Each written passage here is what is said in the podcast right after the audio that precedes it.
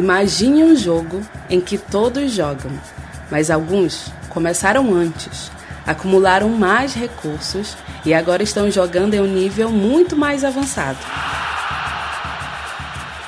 Enquanto isso, outros entraram mais tarde e têm que lidar com grandes desafios, sem terem tido a oportunidade de se preparar adequadamente. Pode isso, Arnaldo! Agora, imagine que esse jogo é a vida real e os jogadores são os países lidando com as mudanças climáticas. Os países mais desenvolvidos foram responsáveis por grande parte das emissões dos gases de efeito estufa, que nos levaram a um nível no qual a temperatura da Terra está aumentando tanto a ponto de colocar vidas humanas e não humanas em risco. Enquanto isso, os países que menos emitem esses gases são os que mais estão sofrendo com as consequências das mudanças do clima. Mas isso não parece meio injusto? Não só parece, como é.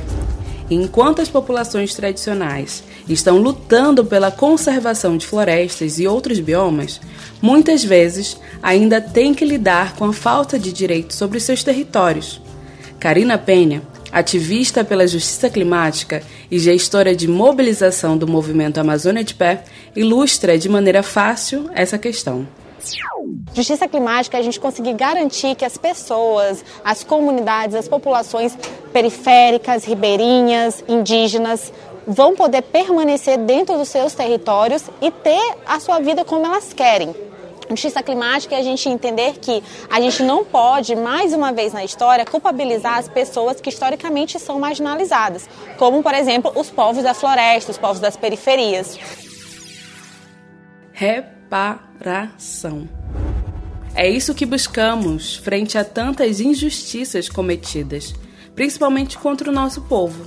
O povo brasileiro, como um todo, nasceu de uma grande injustiça ambiental com seus povos indígenas sendo dizimados, com a população negra escravizada e com grande parte de seu território sendo explorado. Esse é o podcast Nós na COP. Eu sou Thais Silva e esse é o Nós na COP, um podcast feito por nós, para nossa gente. Um especial desenvolvido com o apoio da DW Academy e projeto Saúde e Alegria, financiado pelo Ministério das Relações Exteriores da Alemanha. Episódio 2 Justiça Climática.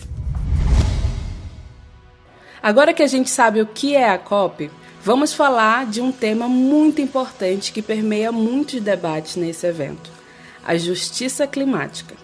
Essa discussão aborda como podemos lidar com o problema das mudanças climáticas de uma maneira justa e com equidade. A sacada é que as mudanças do clima atingem alguns territórios e grupos mais do que outros. E nem todo mundo tem a mesma responsabilidade sobre esse problema. Bom, a justiça climática é um termo que surgiu a partir da ideia que a gente precisa considerar os mais vulneráveis dentro das políticas voltadas à mitigação e adaptação às mudanças climáticas. Mas, embora esse termo tenha sido cunhado dentro de um contexto do norte global, é muito importante que a gente traga esse termo para o contexto amazônico. Na Amazônia, nós temos pessoas que vivem nas periferias e que não têm acesso a esgotamento sanitário, que não têm acesso à energia elétrica. Essas pessoas, elas já estão sendo afetadas hoje pela forma como a gente vem tratando as políticas ambientais e as próprias políticas climáticas. Essa é a Lise Tupiaçu, professora de Direito na Universidade Federal do Pará, com foco nos direitos humanos da Amazônia e pesquisadora de serviços ambientais, precificação de carbono e transição energética.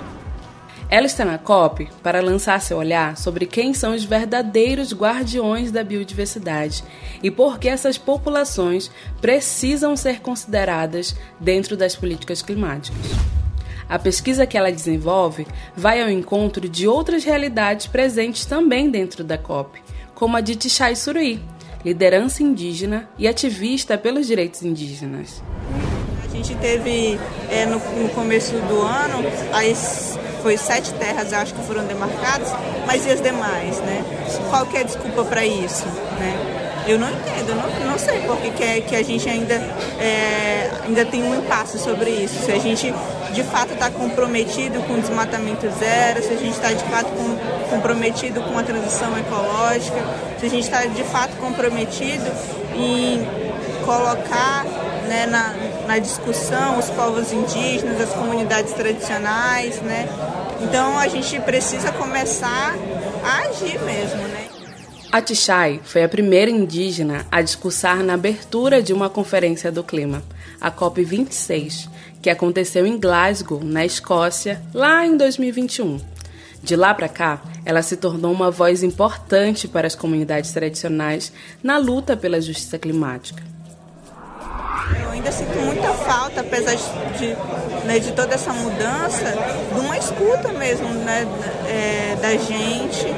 E porque é isso, não, a gente vai ficar num lugar de ah, parece que está tudo bem, mas não está. O, o Tiago que está aqui comigo é uma liderança do Jaraguá, ainda de uma terra que ainda não foi demarcada, e é o que eu falei, a gente ainda não sabe por que disso? Qual que é a desculpa para não se demarcar as terras indígenas, sendo que hoje todo mundo sabe que os territórios indígenas protegem mais, inclusive, do que as outras unidades de conservação.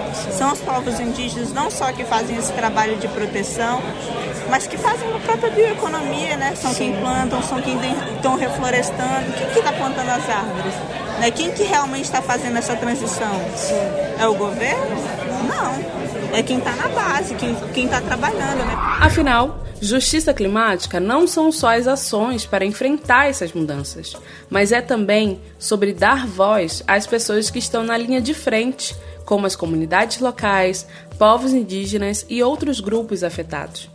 A ideia é que todos devem participar das decisões e se beneficiar das soluções, de uma forma justa e inclusiva é sobre lidar com as mudanças climáticas de uma forma que não só resolva o problema, mas também trate todo mundo de maneira justa no processo.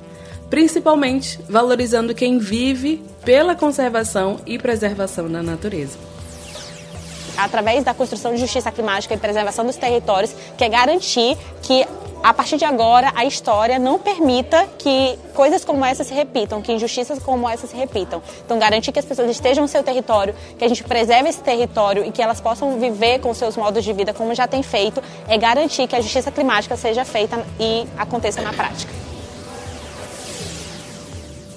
É isso mesmo, Karina.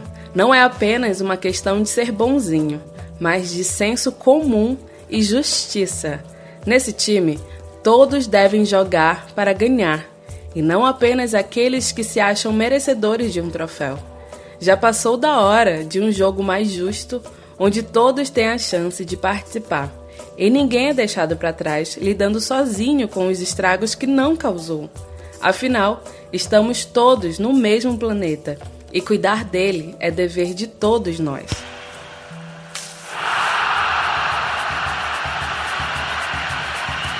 Esse é o Nós na COP, um podcast de nós para os nossos.